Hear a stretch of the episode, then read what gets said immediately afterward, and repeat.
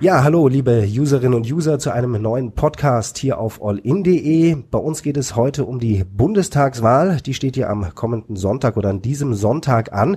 Wir wollen uns heute mal ganz speziell mit dem Thema, warum soll ich überhaupt wählen gehen, beschäftigen. Auch mit dem Thema, wie informiere ich. Ähm, ist ja auch nicht mal so wahnsinnig viel Zeit. Es gibt noch sehr, sehr viele Leute, die wohl unentschlossen sind. Und da habe ich heute einen ganz besonderen Gast, auf den ich mich äh, den, ja, die ganze Woche schon gefreut habe. Einer, der sich regelmäßig auch äh, vom Berufswegen her mit dem Thema Politik beschäftigt. Und zwar ist das Uli Hagemeier, der Redaktionsleiter der Allgäuer Zeitung. Hallo Uli. Hallo David, herzlich willkommen, liebe Zuhörer. Schön, dass ihr da seid. So viel Lob am Anfang gleich.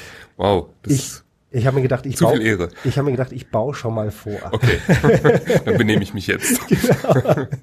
Ja, ähm, Thema Bundestagswahl. Ähm, du bist jemand, der sich äh, vom Berufswegen her schon viel mit Politik beschäftigt. Ähm, bist du denn auch jemand, der, ähm, äh, ich sag mal, regelmäßig wählen geht? Bist ja. du am Sonntag jetzt dann auch bei der Wahl? Ja, selbstverständlich.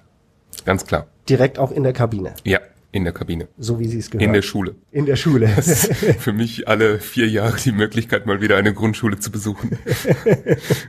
Ohne Lehrer. Ohne Lehrer. Ähm, Ganz ehrlich, Hand aufs Herz, hast du schon mal eine Wahl geschwänzt? Hast du schon mal irgendwann nicht gewählt? Ja, ich habe schon einmal nicht gewählt, aber allerdings habe ich die Wahl damals nicht geschwänzt. Ich bin damals umgezogen und man muss ja ähm, einen bestimmten Zeitraum in einem Gebiet wohnen, um da wählen zu dürfen.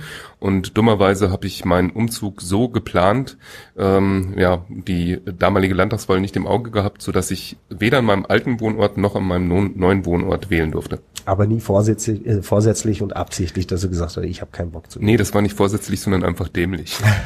Komfort, äh, kenne ich, passiert mir auch regelmäßig, dass ich dämliche Dinge tue. Warum gehst du denn immer zum Wählen? Was ist dein Antrieb? Ähm, es ist mir einfach wichtig. Also einerseits ähm, bereitet es mir Freude, meine Stimme abgeben zu dürfen. Und zum anderen halte ich es für wichtig, mit meiner Stimme eine Wahlentscheidung auch abzugeben und äh, insoweit auch Politik ein Stück weit zu beeinflussen für eben vier oder fünf Jahre. Deswegen gehe ich immer zu Kommunalwahlen, Landtagswahlen, Europawahlen ähm, und auch Bundestagswahlen natürlich.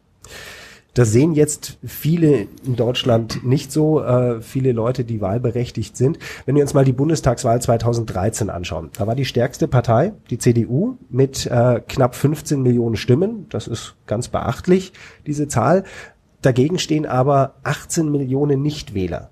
Wie geht's dir denn, wenn du, wenn du solche Zahlen hörst. Was denkst du da? Mir bereitet das vor allen Dingen Sorge, weil ähm, ich solche Zahlen als ein, als ein sehr, sehr lautes Warnsignal empfinde. Inwiefern Warnsignal? Naja, man muss sich mal anschauen, warum Menschen nicht wählen. Ähm, eine ganze Reihe von Politikwissenschaftlern, Soziologen, Demoskopen hat sich in den vergangenen Jahren intensiv Gedanken über die Gründe des Nichtwählens gemacht. Ähm, man kann die ganz grob in zwei Gruppen einteilen, also die, die Ergebnisse.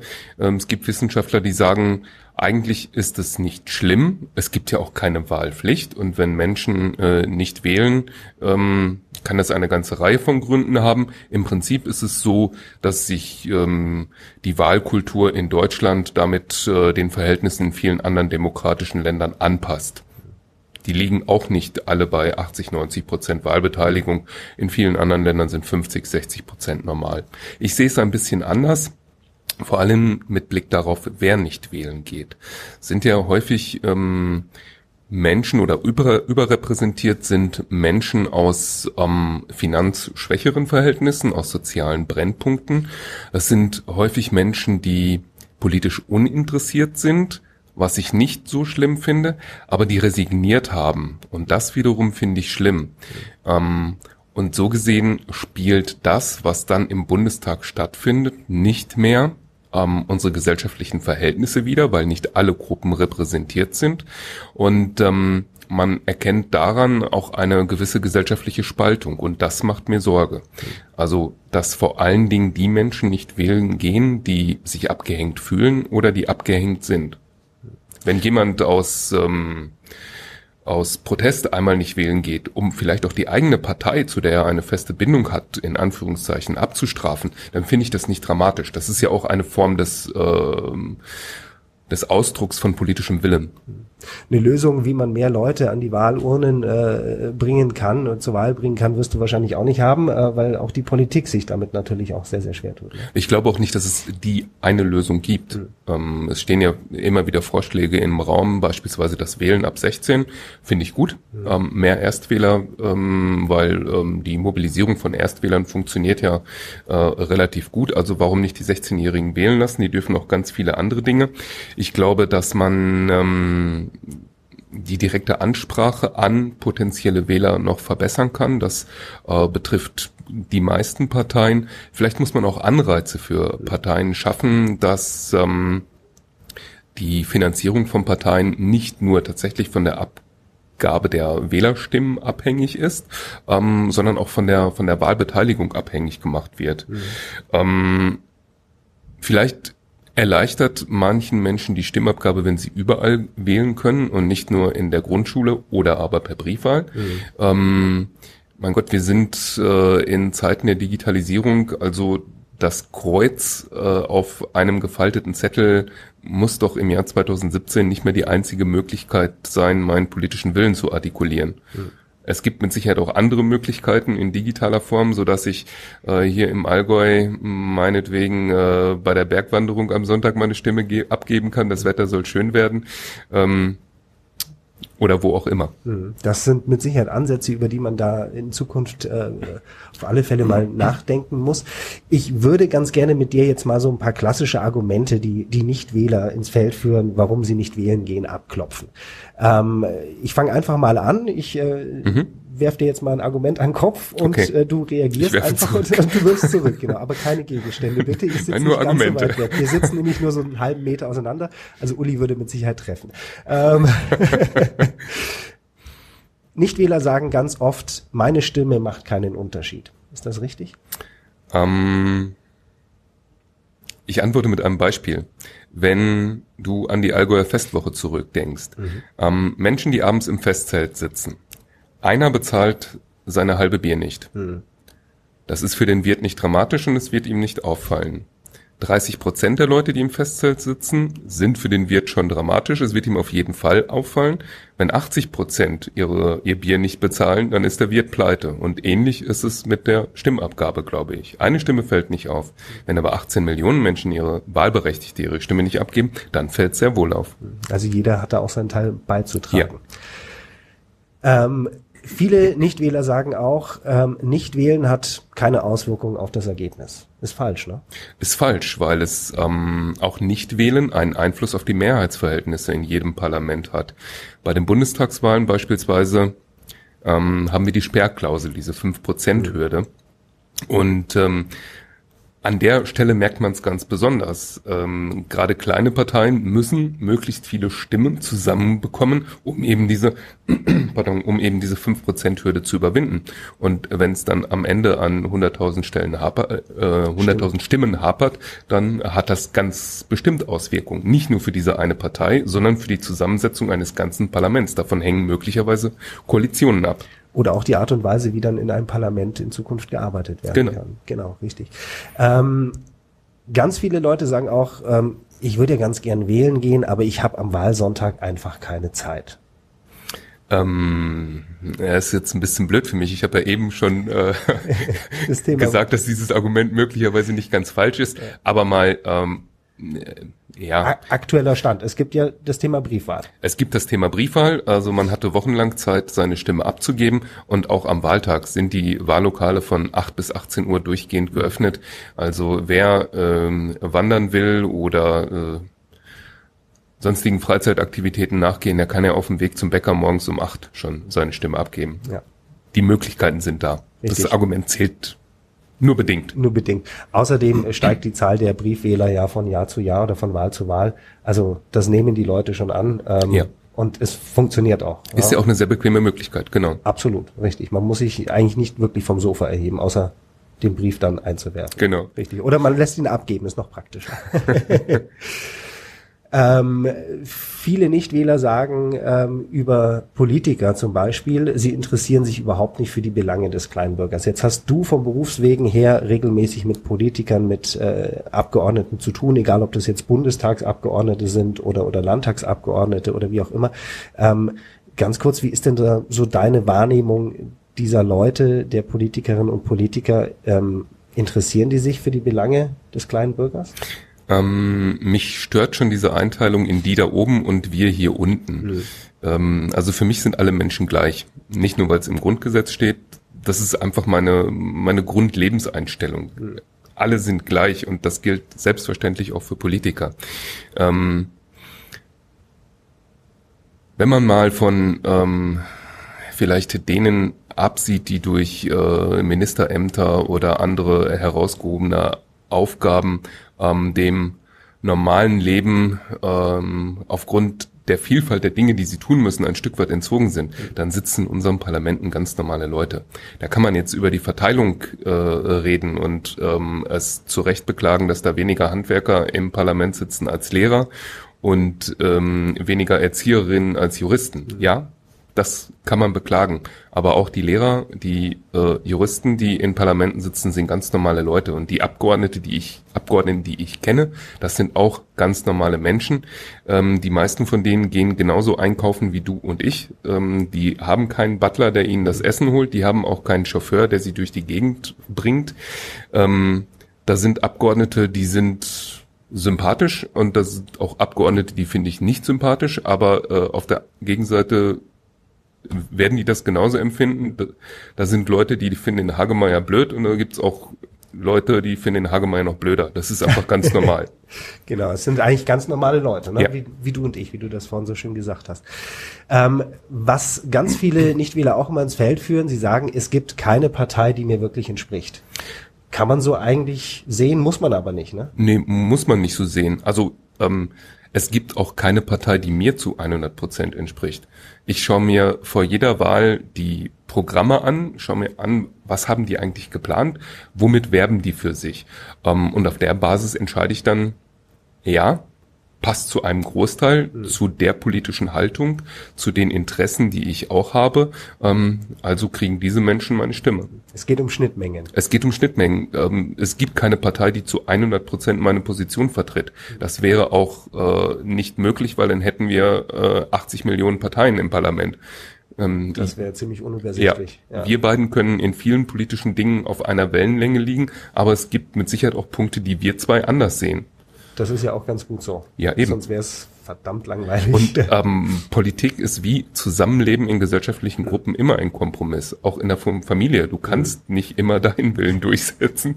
Auch wenn ich, auch, auch wenn man das manchmal ganz gerne äh, wollen würde, aber es funktioniert natürlich. Nee, es, es würde manches einfacher machen, ja. aber es klappt einfach nicht. Zumindest für einen selbst. Ne? Genau. Ähm, viele sagen auch äh, zum Thema äh, Politik, äh, vor allem jetzt auch äh, zum Thema Bundespolitik, was ich sage jetzt nochmal, was die da oben mhm. äh, äh, entscheiden, hat keinen Einfluss auf mein Leben. Ähm, kann man so auch nicht wirklich stehen lassen. Das oder? hat sehr wohl Einfluss auf dein Leben und auf mein Leben, was da entschieden wird. Ähm, wenn wir an Sozialpolitik denken, wenn wir an Flüchtlingspolitik denken, ähm, wenn wir an die Frage, wie gehen wir Umweltpolitik an, wie gehen wir das brennende Thema Klimawandel an, ähm, wie reden wir künftig über Verkehrspolitik, mhm. Wenn wir über Renten reden, über die äh, Betreuung von Kindern reden, über die Ausstattung von Schulen reden, das betrifft uns alle jeden Tag. Und ähm, da müssen wir uns sehr wohl eine Meinung zu bilden. Ja, das stimmt, absolut. Ähm, ein weiteres Argument, das viele in, ins Feld führen, das hat jetzt vielleicht auch ein bisschen was mit den, mit den letzten vier Jahren äh, im Deutschen Bundestag zu tun, äh, dass viele Leute sagen, ähm, es gibt eigentlich keine Unterschiede zwischen den Parteien. Mhm. Ähm, kann schon sein, dass einem manchmal der Eindruck so ein bisschen entsteht, dass mhm. es da wenige Unterschiede gibt. Ähm, aber bist du der Meinung, dass es dass es trotzdem noch genügend Unterschiede gibt? Ja, es gibt genügend Unterschiede zwischen den Parteien und da muss ich auch nicht von ganz links bis ganz rechts gucken. Ähm, wir werden ja wahrscheinlich im nächsten Parlament sechs Parteien vertreten haben, dann, darauf deutet alles hin und äh, wenn ich ja, wie gesagt, von ganz links bis ganz rechts gucke, dann sind die Unterschiede gewaltig. Aber auch in der großen Koalition ähm, gibt es in den beiden oder in den drei Parteien äh, ganz eklatante Unterschiede. Selbst äh, innerhalb von äh, der Union von, zwischen CSU und CDU haben wir in den vergangenen, vor allen Dingen in den vergangenen zwei Jahren, ja. viele Unterschiede sehr, sehr deutlich erkennen können. Ähm, genauso gibt es Unterschiede zwischen SPD und Union, gerade was äh, das Thema Wirtschaft, was das Thema Soziales angeht. Diese Unterschiede ähm, werden wahrscheinlich deshalb häufig nicht wahrgenommen, weil eben am Ende ein Kompromiss herauskommt, dem die meisten, die dann im Parlament sitzen, zugestimmt haben. Deshalb wird das als ein Einheitsbrei wahrgenommen. Aber in Wirklichkeit ist es anders. Damit ähm, sage ich jetzt aber nicht, dass die Große Koalition ähm, das allein selig machende Mittel für alle Zeiten ist. Na, da gibt es auch andere Konstellationen, die auch jetzt tatsächlich äh, durchaus äh, realistisch äh, sind. Ähm, was auch viele Leute sagen, das höre ich immer wieder, Ko Politik ist viel zu kompliziert. Ähm, ich ich kenne mich da nicht aus und ich werde es wahrscheinlich nie schaffen, weil es so kompliziert ist, dass ein normaler Bürger da nicht durchblicken kann. Ähm, kann man so auch nur bedingt stehen lassen, weil man kann sich durchaus einarbeiten, oder? Ja, man kann sich einarbeiten. Ich würde da im Einstiegssatz, Politik ist viel zu kompliziert, äh, die beiden Wörter viel und zu streichen. Politik okay. ist kompliziert, Politik ist sogar verdammt kompliziert. Ähm, wenn ich sehe, in wie vielen unserer Lebensbereiche Politik handelt, Politik eingreift, auch eingreifen muss, dann ist doch ganz klar, dass Politik kompliziert ist. Unser Leben ist kompliziert, unsere Gesellschaft ist kompliziert und es wird nicht einfach, es wird immer komplizierter. Da muss ich nicht die altbekannten Stichworte von Globalisierung oder nochmal Klimawandel oder ähnliches bemühen. Ähm, Politik hat ja eigentlich die Aufgabe, dieses gesellschaftliche Zusammenleben zu vereinfachen und auf, auf ähm, einige Grundlinien äh, zu reduzieren, denen wir zustimmen können, mhm. damit du und ich uns nicht jeden Tag mit dieser gesamten Komplexität ähm, auseinandersetzen müssen. Mhm. Politik ist kompliziert, ja, das wird auch nicht einfacher in den nächsten Jahren, aber das ist ein Punkt, den wir hinnehmen müssen. Mhm. Zu kompliziert finde ich es nicht. Mhm. Und man kann sich auch so ein bisschen, bisschen einarbeiten. Ne? Also genau. wenn man sich regelmäßig mit Politik versteht, dann, dann wird einem manche schon so ein bisschen, bisschen deutlich, auch wenn man nicht alles bis ins Detail äh, versteht. Wie informierst du dich denn über das Thema Politik? Naja, ich lese Zeitung. ich lese Zeitung äh, sehr gern. Und ich lese auch mehrere Zeitungen. Hm. Warum mehrere Zeitungen? Äh, was A zu meinem Job gehört, mhm. B ähm, ich von Kindesbeinen an so erzogen wurde. Wir hatten früher schon zwei Zeitungen zu Hause, mhm. ähm, was mir Spaß gemacht hat, um äh, auch äh, miteinander vergleichen zu können. Mhm. Ähm, ja, und jetzt schaue ich auch, was die Kollegen machen. Mhm. Manches ähm, machen die anders als wir, manches besser. Hm, bei manchen Dingen sind wir auch besser. Und ich finde, finde die, unsere Berichterstattung vor der Wahl jetzt, wo wir ähm, in sehr, sehr vielen Themenschwerpunkten die unterschiedlichen Positionen der Parteien herausgearbeitet haben. Das finde ich wirklich klasse. Ähm, da muss man die Wahlprogramme nicht mehr komplett lesen. Mhm. Also ich lese tatsächlich Zeitung, ich schaue fern, ich schaue mir ähm, viele der, der Talkrunden an, die es jetzt in den vergangenen Wochen gab. Ähm, einige davon fand ich richtig gut. Ähm, abseits des äh, wöchentlichen Maybrit Illner, mhm. Maischberger und äh, Anne Will, mhm. da gab es richtig gute Formate dabei. So informiere ich mich und ich lese natürlich Wahlprogramme. Mhm. Ähm Jetzt ist es nicht mehr so wahnsinnig lang hin bis zur Bundestagswahl. Äh, am Sonntag findet die statt, also im Prinzip geht es noch um ein paar Stunden. Ähm, für alle, die jetzt noch nicht wirklich wissen, wo sie ihr Kreuzchen setzen sollen, welche Möglichkeiten gibt es denn jetzt, sich noch auf die Schnelle so ein bisschen im Bild zu machen? Jo, morgen nochmal Allgäuer Zeitung lesen. Okay, ähm, da steht alles drin, was man wissen muss. Nein, da steht leider nicht alles drin, was man wissen muss, weil der Platz begrenzt ist. Aber die alle Parteien haben ihre Wahlprogramme im Internet veröffentlicht. In der Regel gibt's dazu auch Kurzversionen, sodass man nicht äh, hunderte von Seiten lesen muss. Und ähm, ein ganz ähm, adäquates Mittel ist der Wahlomat, den die Bundeszentrale für politische Bildung immer vor wichtigen Wahlen veröffentlicht. Das musst du dir so vorstellen. Ähm, die haben äh, knapp 40 wichtige Politikfelder identifiziert okay. und fragen ab, ähm, stimmst du eher zu, dass beispielsweise ähm, Renten erhöht werden müssen. Mhm. Ähm, dann kannst du, musst du nur sagen, ich stimme zu, ich bin neutral oder ich stimme nicht zu. Und äh, deine Antworten gleicht dieses Programm dann mit den Aussagen der Parteien ab. Und am Ende kommt ähm, ein Ergebnis heraus, in dem steht, ähm, deine politischen Präferenzen entsprechen am ehesten dem Wahlprogramm von Partei X oder Partei Y. Okay, das kann schon mal eine ganz gute Orientierung geben. Genau. Ersetzt aber natürlich auf Dauer nicht das sich informieren und sich damit ein bisschen beschäftigen. Genau. Zum Informieren gehört übrigens auch mit den Menschen zu reden, auch mit Politikern zu reden. Mhm. Ähm, ja, sie sind oder viele Politiker sind äh, gerade in Wahlkämpfen besonders aktiv. Das gehört auch dazu. Aber die meisten Politiker sind bei vielen Veranstaltungen ansprechbar und haben auch nichts dagegen, wenn man sie einfach mal anquatscht und sagt, hey, ähm, wie ist eigentlich deine Position zu dem und dem Thema oder was vertritt Ihre Partei eigentlich bei dem Thema? Das interessiert mich. Das ist ein Thema, das für mich wichtig ist. Oder auch einfach mal fragen, äh, erklären Sie es mir nochmal, ich habe es nicht verstanden. Ganz richtig, ja, genau, ja. weil ähm, die sind nicht einmal gewählt, um dann vier Jahre lang in München, Berlin oder Brüssel ähm, fernab der Bürgerpolitik zu machen. So verstehen sich die meisten auch gar nicht. Man kann die ansprechen, man kann in deren Büros anrufen, man kann denen schreiben. Ähm, und wenn die dann mal nicht antworten, dann kann man auch bei der Zeitung anrufen, sich äh, beklagen. Auch darüber berichten wir dann gern. Richtig, ja. Ähm, Außerdem ist es, glaube ich, so, dass jede Partei auch nochmal so das Parteiprogramm in, in der absoluten Kurzform äh, äh, für, zur Verfügung stellt, online oft. Das sind manchmal wirklich nur ein, zwei Seiten, die lassen ja. sich gut lesen. Ne? Genau. Also das genau. schafft man jetzt auch noch am Freitag oder am Samstagabend. Das auf jeden Fall. Das ist dann äh, in der Regel auf die Überschriften der ausführlichen Wahlprogramme reduziert und auch da kann man sich schon einen schnellen Überblick verschaffen. Jetzt beschäftigst du dich regelmäßig mit Politik. Ähm, ich tue es schon auch. Ähm, Politik ist aber nicht langweilig, ne? Also Politik kann richtig spannend sein. Ja klar.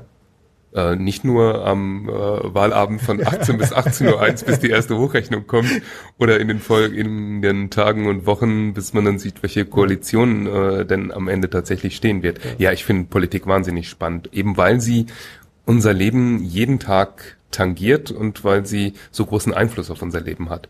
Und ich finde auch nicht nur Bundespolitik spannend, ähm, ich finde auch Kommunalpolitik extrem spannend, weil da entschieden wird von Menschen, die in der Regel ehrenamtlich aktiv mhm. sind, wo zum Beispiel in meiner Gemeinde Baugebiete ausgewiesen werden.